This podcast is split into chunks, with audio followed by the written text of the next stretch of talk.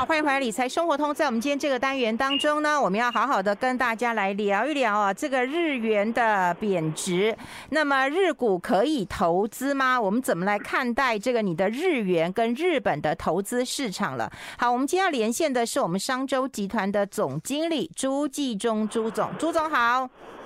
呃，云粉好，各位听众大家好。好，其实我们有看到了，就是最近大家问的一句话，其实都是问，不是问说你有没有买台积电了，而是说你有没有换日元了。就很多人都有换日元，你有换日元吗？哎，没有。哟，你忍得住哎？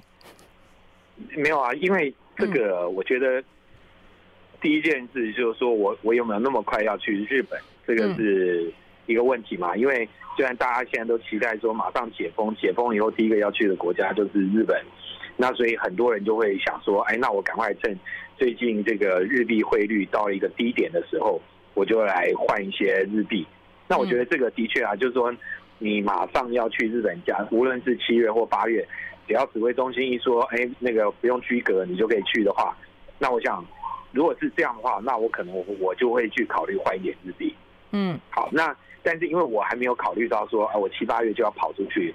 那我我还没有这个想法，所以我就基本上我还没有去做这么积极的一个动作，这样。哎，可是你说日元贬二十年的新低耶，这太诱惑人了吧？没有错啊，那所以可是还有一个问题啊，那你到底这个时候是只有日元还是只有美金？嗯，因为你换日元有两种换法嘛，一种是拿着台币，现在就直接去换成日币嘛。嗯，好，然后那这是一种换法。那这个在呃过去一段时间，呃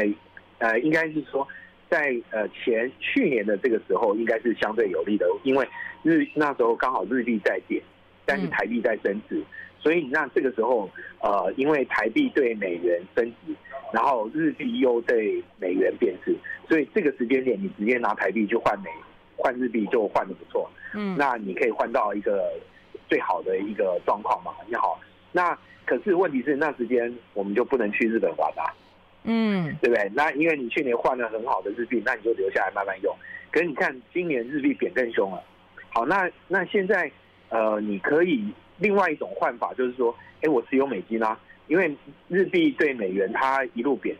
那如果在这个状况之下，那我是不是就有机会说，哎，呃，我未来我即使去日本玩的时候，反正我用强势美元就换日币的话，我还是一样换的不错啊。那而且你你到时候你就是反正就是只有美金，对我来讲，呃，我可以去日本玩，我也可以去欧洲玩，我去哪里玩也都可以。那所以反正就美元是我比较大宗的要持有的资产，那甚至我的很多投资也都是用呃美元在投资，所以美元的需求对我来讲比较大，所以我当然优先我就把它换在美元上面，然后等我要去日本玩的时候，我就带着我的美金去日本换日币就好了。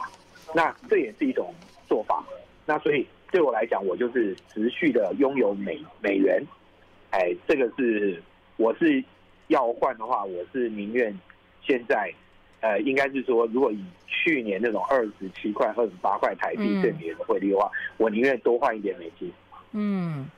也是啊。如果有换美元，大概都会去做投资啊。哈，但是如果有换日元，都没有放在家里面啊，因为他们就等着日本啊、呃，就是我们这边解封了，可以去日本玩了。这真的是一个很不一样的。哎，那现在，但是，嗯，但是，但是，但是，因为你刚才特别强调投资日本嘛，嗯，那。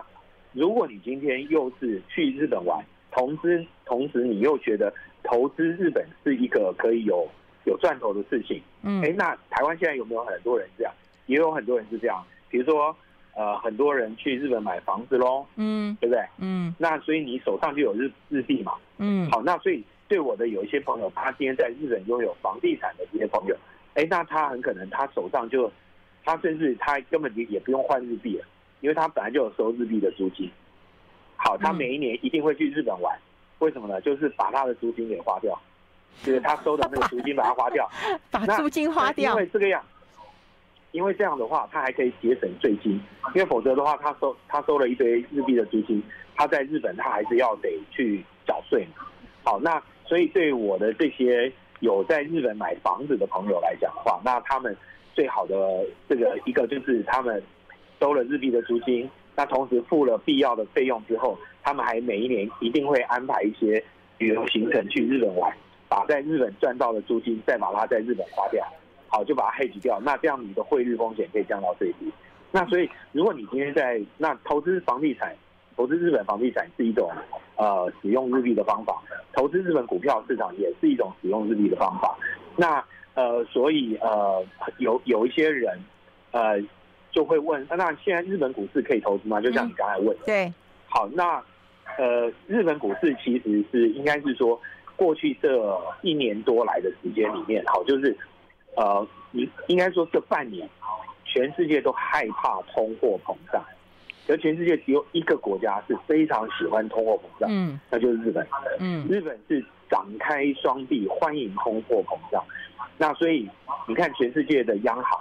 几乎包括台湾央行，美国一升息，台湾央行也跟着升息。嗯，然后甚至很多新市场的央行是被迫升息。为什么？因为通货膨胀压力越来越大。那可是只有日本，日本是说，哎，没关系，我继续维持零利率，甚至我继续维持宽松货币政策。好，我根本不害怕通货膨胀。你看，全世界有哪一个国家是这么爱通货膨胀？好，他就是希望用通货膨胀来带动他整个国家的改变。那这件事情，我觉得是日本非常非常特别的地方。那因为它还在持续一个宽松的货币政策，然后再加上日币贬值，有助于日本的出口。其实对于日本这样的一个，它过去在这个外销出口跟技术。上面，它其实算是一个强权国家，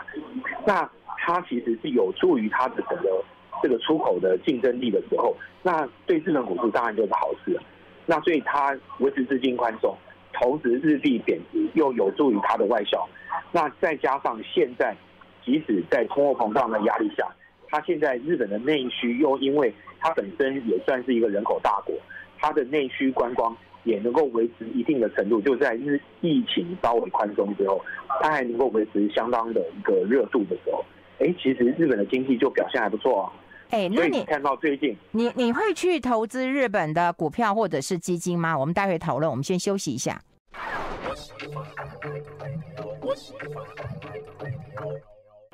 好，欢迎回来理财生活通，我是夏云芬。那么在我们今天线上连线的来宾呢，就是商周集团的总经理朱继忠朱总了。好，我们一路跟大家来分享一下这个日元贬值，那么大家真的是啊，这个见猎欣喜的。那到底可不可以投资日本的股市或日本的基金呢？你的看法呢？呃，其实呃，我觉得日本股市哈，老实说，嗯啊、嗯呃，如果从呃。投资长期投资的角度来讲，我我认为是可以投资的。好，好，那为什么？呃，事实上，我大概在呃今年年初的时候，我曾经想想过要投资日本股市。好，那那那时候触动我的有两个原因。第一个原因就是我刚才分析过，就是当全世界都在升息的状况之下，只有日本它是持续的维持资金的宽松，那它是热情展开双臂拥抱通货膨胀，所以它不害怕通货膨胀。那他希望通货膨胀能够来临，那所以这个对呃，他跟全世界国家是不太一样。好，那这是第一个。那第二个，呃，让我觉得可以投资日本，就是巴菲特投资日本很多。好，那我想巴菲特在今年五月份他的股东会上面，他又特别再讲了一次这件事情。那各位你会看到，日本其实有拥有很多很好的公司，然后但是它的这个股价是跌到趴在地板上。好，因为过去几年的疫情的关系啊，等等之类的。那那特别是巴菲特，他是在什么时候？他是在去年，他在去年开始投资日本的五大商社。那投资日本五大商社，这里面五大商社代表什么？代表就是拥有原物料的公司。嗯。好，那这个原物料的公司，它不是说日本拥有这么多矿场，而是说它在全世界，他们拥有最新的情报，然后他们同时又去。跟这些矿业的这些国家甚至机构都签订了长期的合约。那我觉得日本人对于这种原物料的掌握其实是非常非常厉害。那我觉得，哎，像五大商社的股票，虽然这个巴菲特，呃，他从去年投资到现在，大概好像涨了大概五六成，到五六十个 percent，好，让他赚了不少钱。可是我觉得，如果你今天看到今年的整个原物料这种涨法，那我觉得这中间应该还可以过滤一些不错的公司，它拥有一些特别，比如说，它如果手上有一些钴的矿，好一些未来我们电池能源会需要的这些矿石的公司，那我觉得你都还可以进入投资它，因为日日日日本的在这一方面的掌握度，它的确是非常非常高。那呃，所以我觉得日本还有很多呃产业哈，我觉得如果可以的话，那大家其实可以仔细的去看呃一些特别的产业，比如说我们看到碳半导体里面。台台湾半导体人很厉害，我们有这个护国神山，可是护国神山里面用的很多特殊的化学品，在全世界唯一的供应商很可能都是日本日商。那这些日商的公司的股票，那也是涨得非常非常多。好，那比如说我们讲 ABF 窄板，这个在台湾现在也是很红的股票，哎，它的它的竞争对手就是日本啊，它全世界最厉害的对手就是日本人。好，那这些日商公司的股票，它其实也是表现的不错的。好，那再来日本股市这几年还有一个很特别的地方，就是他们的央行哈去买了很多日股的 ETF。嗯，好，那因为他们把他们的很多，他们甚至是把他们的呃不止他们的这种呃这种退休年金进去买他们日本股市，他们甚至连央行。的资金都进去买日本的股票，那所以你看到是说，日本政府他们其实一直在创造他们自己的收益，因为他们的利率实在太低了。然后那在一个低利率的一个长期低利率的一个状况之下，然后再加上他们人口一直都上不来。好，我我这这两天还看到一篇文章，说日本人连他们这二十年来不断的呃去。呃，刺激他们的人口的生育政策，嗯，所以他们最近好像想要改变，嗯，因为他们觉得那个生育率哈，一直去针对生育率去做投资，去把预算编进去了，他觉得已经没有办法，呃，创造改变，他们觉得应该要换一种角度，搞不好让日本人过一个更美好的生活，他们的生育率会能够提高，所以他们有这个叫少子化担当大臣。这是二零零三年开始设立的这样的一个部门，好，这样的一个内阁，内阁的，那可是他们最近开始调整他们的政策，因为他们以前花了很多钱，想尽了各种办法要去刺激生育率。对，那为什么要刺激生育率？因为你生育率不够，没有年轻人，那你的呃每一个行业你都找不到年轻的接班人，那你学校没有年轻的学生，学校就要垮了；企业找不到年轻的人，企业也垮了；他的中小企业找不到年轻人。这家企业就收掉，所以这个经济的动能就一直在萎缩。所以你看到日本，他们这几年他们开始改变，哎，他们欢迎很多印度人归化成日本籍。你看到全世界日本人已经开始，他们以前是最反对移民的，可他们现在开始愿意接受外来的移民，他们要要快速的增加他们的能力。可他们最近连这个少子化担当大臣，今年提出了很多莫名其妙的政策，你知道，他为了要。刺激生育率已经不无所不用其极，他要教年轻人怎么谈恋爱，你会觉得很夸张？然后他觉得他觉得，因为你不谈恋爱，你就不可能生小孩啊，嗯，对不对？我要教年轻人谈恋爱。后来这些政策后来都觉得，他们日本政府官员觉得说，哎，你们这样搞下去啊，就有点是为了刺激生育率而去刺激生育率，对，对他们觉得没有办法解决问题，于是他们开始解决什么问题？他们觉得啊，因为我们的退休年金。做法不够好，嗯，所以大家对于退休的展望不好，所以就不敢生小孩。所以我们是不是来改革我们的退休年金政策？好，那那他于是他开始想到他怎么样改革退休年金政策，同时他还想到的是说，哎，我们是不是有计有计划的去把我们的一些城市做一些改变，改善我们的生活品质？如果我把预算拿来改善生活品质，让日本人觉得，让日本的老年人觉得，哎，住在日本是不错的。于是呢，它可以一方面吸收移民，另外一方面呢，它也带动了日本的生育率，因为他们觉得老后的生活是有盼望。哎，那我觉得你看看日本人是不是很有创意？他他已经开始想这个。好，那所以《华尔街日报》还特别想给他们下了一个标题，叫做“不用忧愁 ”，Don't worry, be happy。好，所以就他们现在日本岸田文雄哈这个首相，他们已经在想说，我要让日本人快乐一点。好，因为他。指出来几个事情，他说韩国、台湾、日本全部生育率都很低，那他们发现共同有一件事情，就是因为这些东亚国家普遍都以工作。哎，等一下，等一下，我们要先进一下广告，拍谁拍谁，我们先进一下广告，待会继续再聊。I like 好，我们持续跟我们商周集团的总经理朱继宗朱总来聊一聊了，在啊、呃、日本啊要提出这个 Don't worry, be happy 啊，就是要坦然接受这么低的一个生育率，然后要让这个大家幸福快乐的一个呃日子啊，这倒是蛮特别的。没错，嗯、那各位你想想看哈，如果今天政府哈，他把他原来的预算都花在什么教年轻人谈恋爱，嗯，他现在把那个钱啊拿来转来说，哎。我来改变我的都市道路的这些预算，然后让他的生活环境变好。哎，他是不是投资会增加？哦，会哦，会哦，对不对？他投资会增加嘛？那投资会增加，那同时他还讲了，他的移民政策他也会放宽嘛？嗯、那他现在有欢迎更多的印度人啊，这些呃都可以移民到呃，就你你你只要会讲日文，而且他们在做很多的这种，比如说呃你在台湾请外劳。外劳很多外劳都那个中台台湾就是中文都讲的非常差，嗯，然后而且有的用英文，甚至有的比如说印尼啊等等之类，嗯，那可是日本他是要求什么？他先把外劳的日文把它训练到一个程度以后，他才让你进去日本工作。是啊，所以你看到他们，对他们其实是对日语的要求有到一定程度以后，他才给你让你进来。那在这样，我觉得他们的逻辑跟想法跟我们台湾人一般的。就是短期解决问题的想法不太一样，他们是比较从中长期的角度去思考这个问题。好，那如果今天日本真的开始做这些实验性的措施，那有机会能不能做得到让生育率反弹？不知道，但是至少它会改善他的生活的品质。那这是第一点。好，那日本的生活品质一旦改善，然后它的日币又维持一个宽松的货币政策，所以让它的日币能够。呃，这个维持在一个历史的低低水位，二十年来的一个低水位的附近的话，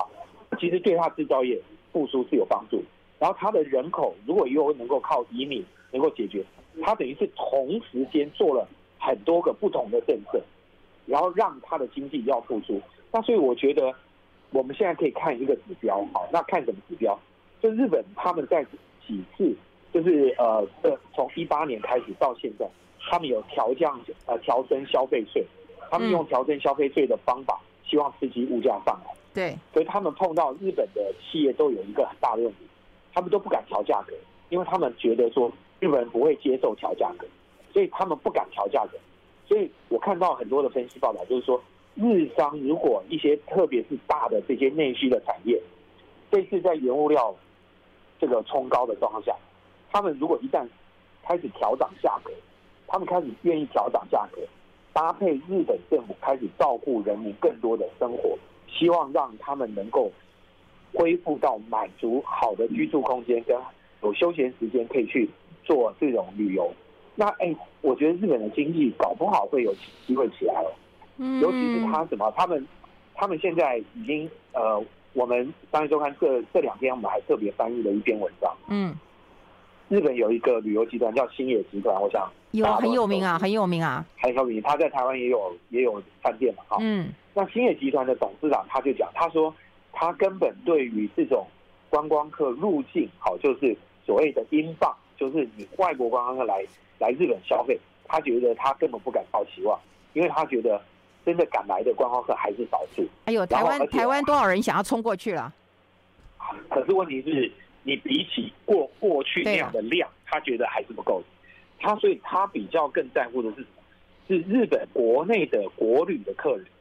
哎，那你看哦，日本的国旅的客人，他们的国旅的产值哈，去年已经他们的国旅的产值已经从二十二兆日币增加到二十五兆日币，他们已经在上来。然后他们也因为这个，他们推了很多针对他们的这种退休人口，因为日本的所得还是很高的，对对，所以他们推了很多豪华列车的这种旅游。哎，各位。我看了，我看到那个他们最新，我们这两天才翻译的，嗯，他有一个这个五十二席幸福时光，是关东西武铁道推出来的，哦，在那个上面可以吃道地的法餐，好，然后那另外还有一个哦更夸张的，哎，一个人哦两天一夜，你知道收多少钱吗？六十五万日币，六十五万日币，好吗？嗯，够豪华吧？他说好九州七星号。天哪！哎，可可是它像这种豪华的观光列车哦，都卖得掉哎，而且都是甚至很多九州人都去搭搭他们这样的一个列车。好，那哎，这个就很妙，就是说日本人他在这种被你看他们又有海啸，然后又有这些疫情的这个捆绑，所以他们其实被逼到这种程度以后，他们其实花了很大的力气去把旅游业再做重新的更新。所以他们去强调很多深度的微旅游，好，就是他们希望搭配什么呢？搭配第一个就是现在因为疫情过后，大家都开始这个呃，这个叫什么？就混合办公，因为你你去上上班的时间变少了，那所以在这样状况下，你是不是很多客人他是愿意说，哎，你今天在不同的地方，你照样可以一边工作一边玩，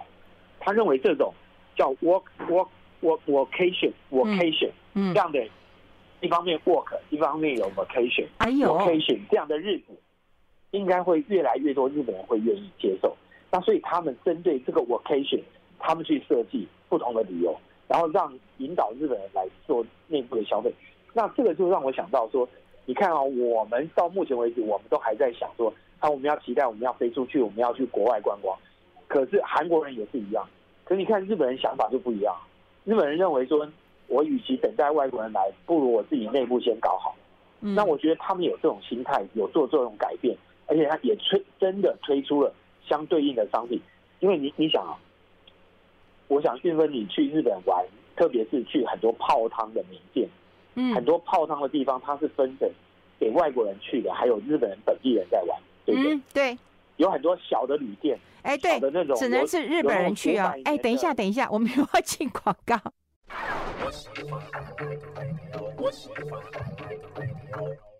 好，我们持续跟朱继忠朱总来聊一聊，在日本的确是会有那种啊、呃，就日本人才会去的泡汤的地方，还有一些是观光客要去的。没错，那所以你你想想看，日本人他们开始对于他们的旅游做了这么大的改变，嗯，然后他们想出这种观光专列。好，这种观光专列就像我刚才讲这种豪华列车，而且它甚至他们还有很多，就是在大阪站啊、东京站附近，就是大概就是车程大概都是八十分钟，或者是呃，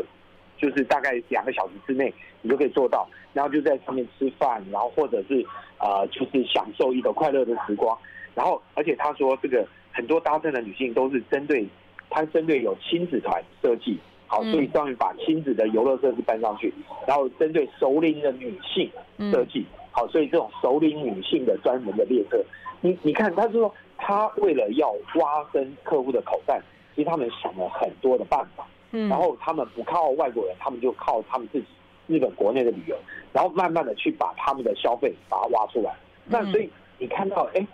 所以我的看法就是，如果今天日本他们在全世界，他们拥有。你看，掌控原物料的能力，他们拥有这种制造技术、外销的能力，同时他们又对他们日本国内的观光旅游可以有这么大的一个变革。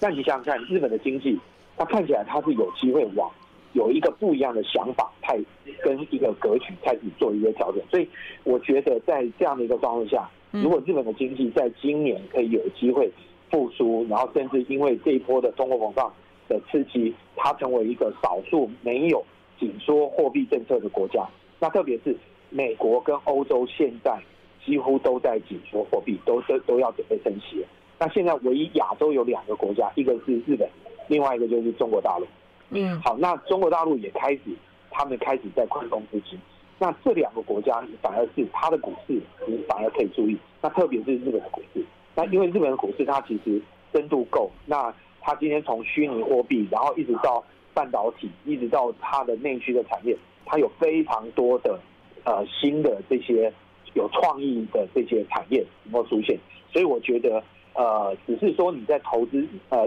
日本的股市，我觉得它值得观察，也值得开始研究，然然后甚至去投资。那只是你在投资的时候，你必须要特别小心，就是你不要买到那种太古老的东西。好，你一定要买到他们这种有创新能力的。这些产业跟这些新的 ETF，那我觉得，呃，去投资，甚至我还有一些朋友说，你看，如果你今天不想买日本的房地产，你也可以去投资日本的 REIT 啊。对不对？因为日本的瑞士，它也有机会随着这些呃中国大陆的投资客更多的进去日本以后，它有机会呃能够让它的房地产走到更好。那所以我觉得日本这个国家，我们应该用另外一个眼光来看它，而不要再用传统的眼光去看这个国家。哎，以前那个投资如果是啊、呃，在日本股市之外，如果你投资日本基金的话，还有很多的基金是日本除外耶。对，没错。对。所以大家根本就不想要投资，可而且听你刚刚讲完之后，我还是觉得去玩好像还是比较好。因为，因为对日本来讲，因为他过去，嗯，就是因为他这个经济的萧条，嗯，所以大大家一直在看日本到底有没有找出一些新的方向。所以你看到日本现在，他们呃，随着你看哦，他们的国防能力开始增加，日本的军工产业也开始在起来，因为美国跟他的关系在改善。所以，你我觉得日本的科技，一旦它的科技能力开始提升，它现在呃要进入这个外太空的世界里面，呃，美国很大的一个 partner 很可能就是日本啊。嗯。好，那日本如果有这种高科技的能力，同时它又有再再来就是下一代的汽车的产业，它还是具有一个非常厉害的主导力量，特别是氢能源的发展。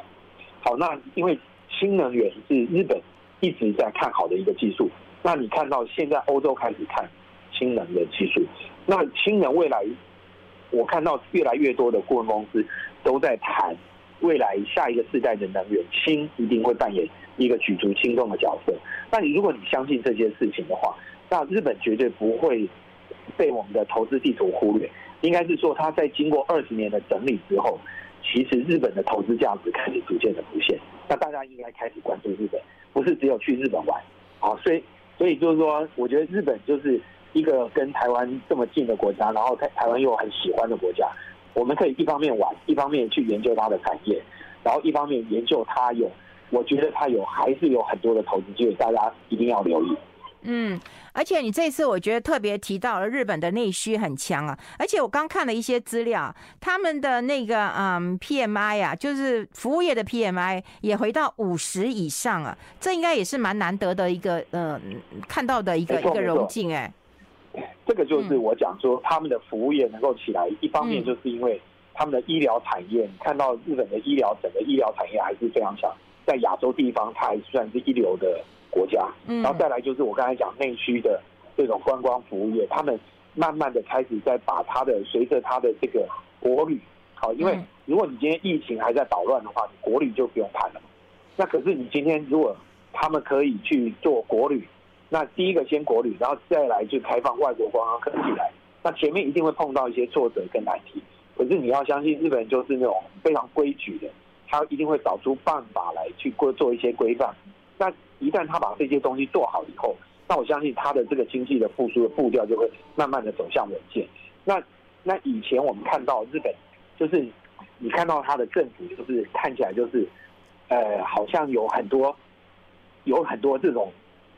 限制，他没有办法突破。比如说少子化的限制，他没有办法突破；移民的限制，他没有办法突破。所以现在都逐渐突破了，嗯，对不对？少子化的限制，他开始用一个不一样的思考的眼光去看。然后移民的这个框条条框框，它也突破。那所以我觉得日本在这个方面，它其实是还是值得大家特别来留意。嗯。好，这个除了你刚刚跟我们分享商周之外，其实这一期的呃 Smart 致富月刊也有提到日股的一个呃投资的一个状况，这个我们可以让大家哎可以同步的看到。好，今天非常谢谢我们朱继忠啊、呃、朱总，那么这么清楚的跟大家来做一个分享，大家了解一下日本的一个呃环境，它的民间消费，它的一个嗯带动内需的一个做法，然后再看到怎么样投资相对比较股市低点的一个投资部位。谢谢朱总。谢谢谢谢谢谢，拜拜拜拜。好，我们刚刚花一点时间啊，跟大家来分享一下，就是呃很多的观光客其实都很关注啊，就是说哦，这个日本是不是要开放呃观光了？然后我们要赶快去买日元了。我刚刚看了一下资料，我们刚刚以为是二十年的新低啊，事实上是二十五年的新低啊，因为它又再创新低啊，又变二十五年的新低啊。那很多人大家就会很急啊，就是说赶快换，赶快换。我发现我们粉丝团当中啊，有人就是说，哎，有。换，但有低再换，这真的也是蛮聪明的一个做法，就是分批换。如果你一次都换足了，那你就觉得看到越来越低，你就会觉得哎，这堆新瓜了。不过说实在的，嗯、我们真的就是过去。十几二十年都是这样子，你换的日币，其实你都是把它花掉，你从来也不会想要去投资啊，因为日本的一个经济的状况，大家都知道是一个比较呃通停滞性的一个通膨，然后都是一个很低迷的一个状况了。那今天我们透过不同的方式啊，有一些呃他们的呃观光旅游，那特别是我们上一段还在讲台湾真的呃内需要刺激，大家都希望说有观光客赶快开国门，有观光客来，可日本的做法就不是这样啊，他。就你观光客不来，那我怎么样去挖我自己人的钱？好，所以很难想象，你说六十几万的一个日币，可是还是可以卖光光，好，这样的一个火车的一个呃这个这个行程，真的很难想象。不过这也是提供给大家来做一个参考了。好，今天跟大家分享在这边，那接下来的时间呢，就要交给我们秀园大牌的一个呃奇丽世界。刚刚我已经看到他来了，他昨天还带鸟鸟来，真的非常非常的可爱。好，我们把时间交给呃秀媛大牌，然后我们今天的节目就到这边告个段落了，我们拜拜。I like